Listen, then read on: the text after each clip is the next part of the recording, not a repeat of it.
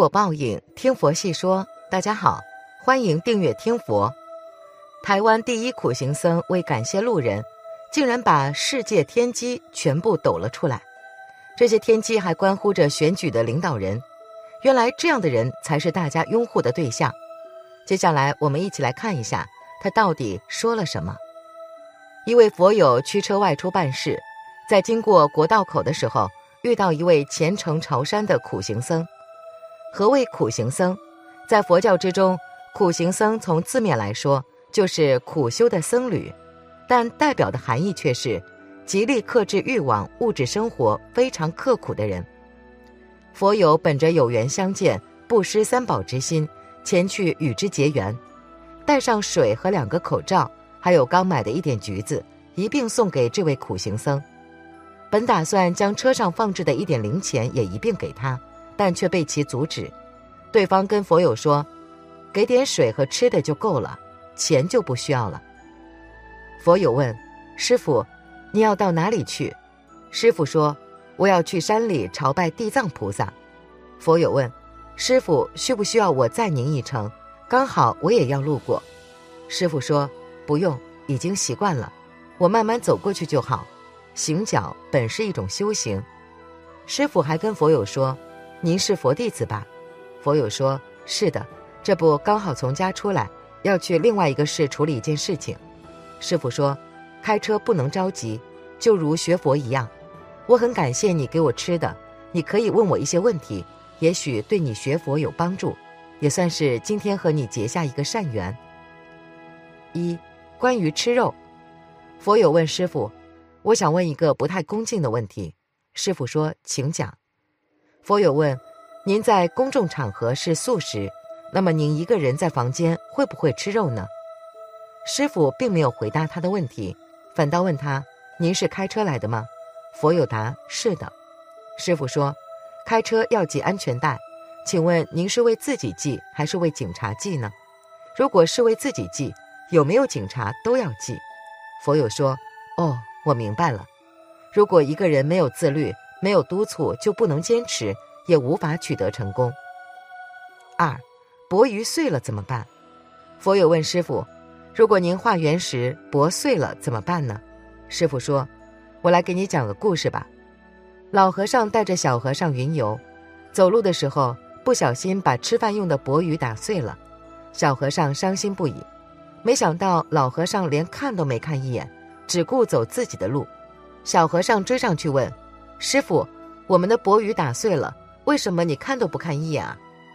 老和尚看着小和尚说：“因为我再怎么回头看，它都是碎的呀。”丰子恺说：“不乱于心，不困于情，不畏将来，不念过往，如此甚好。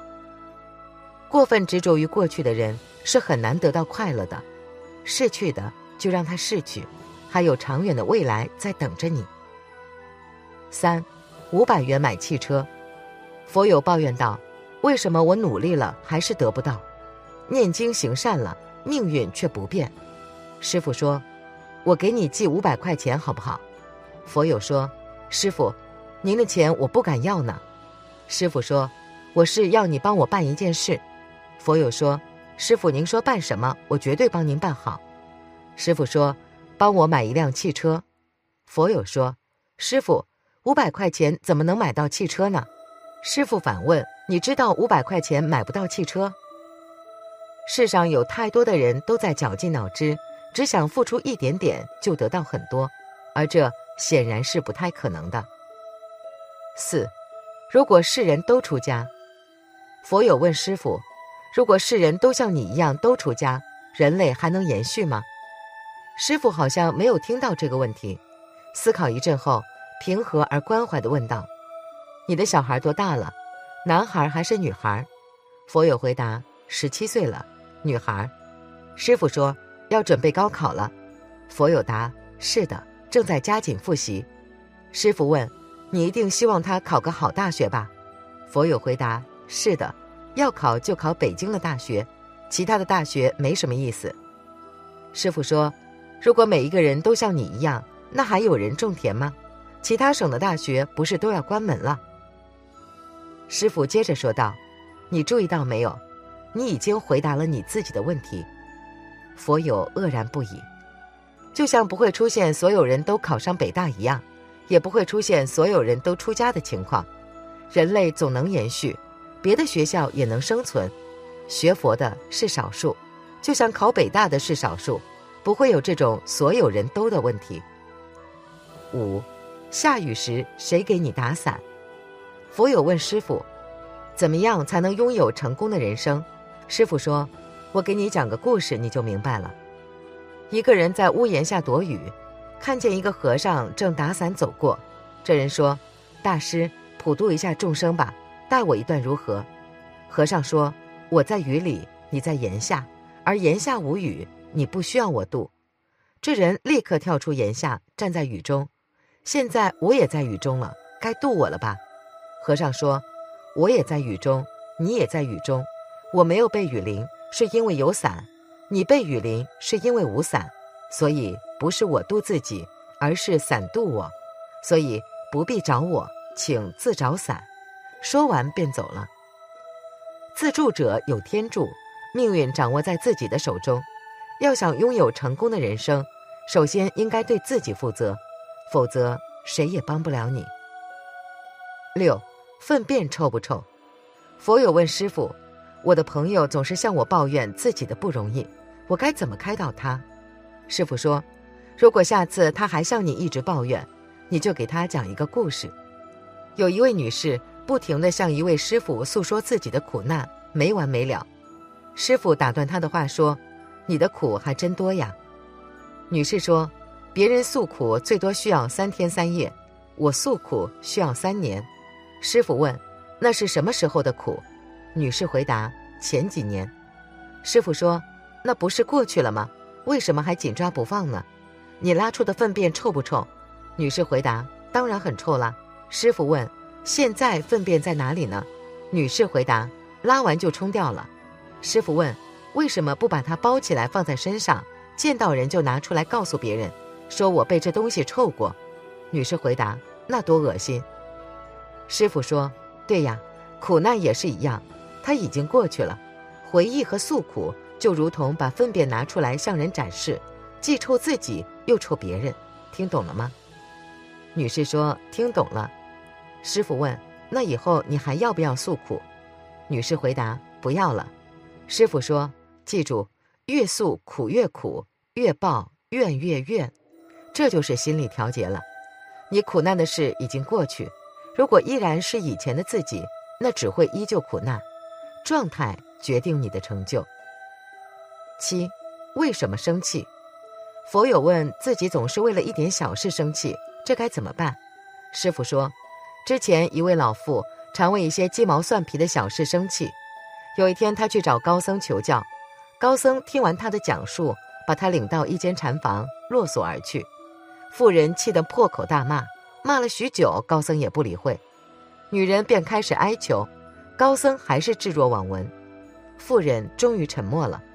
高僧来到门外，问他：“你还生气吗？”妇人说：“我只为我自己生气。”我怎么会来到这个鬼地方受这份罪？连自己都不肯原谅的人，怎么能心如止水？高僧拂袖而去。过了一会儿，高僧又问：“还生气吗？”妇人说：“不生气了。”为什么？气也没办法啊。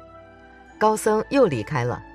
当高僧第三次来到门前时，妇人告诉他：“我不生气了，因为不值得气。”高僧笑道：“你还知道值不值得？”看来心中还有气根。再过一会儿，当高僧迎着夕阳立在门外时，妇人问道：“大师，什么是气？”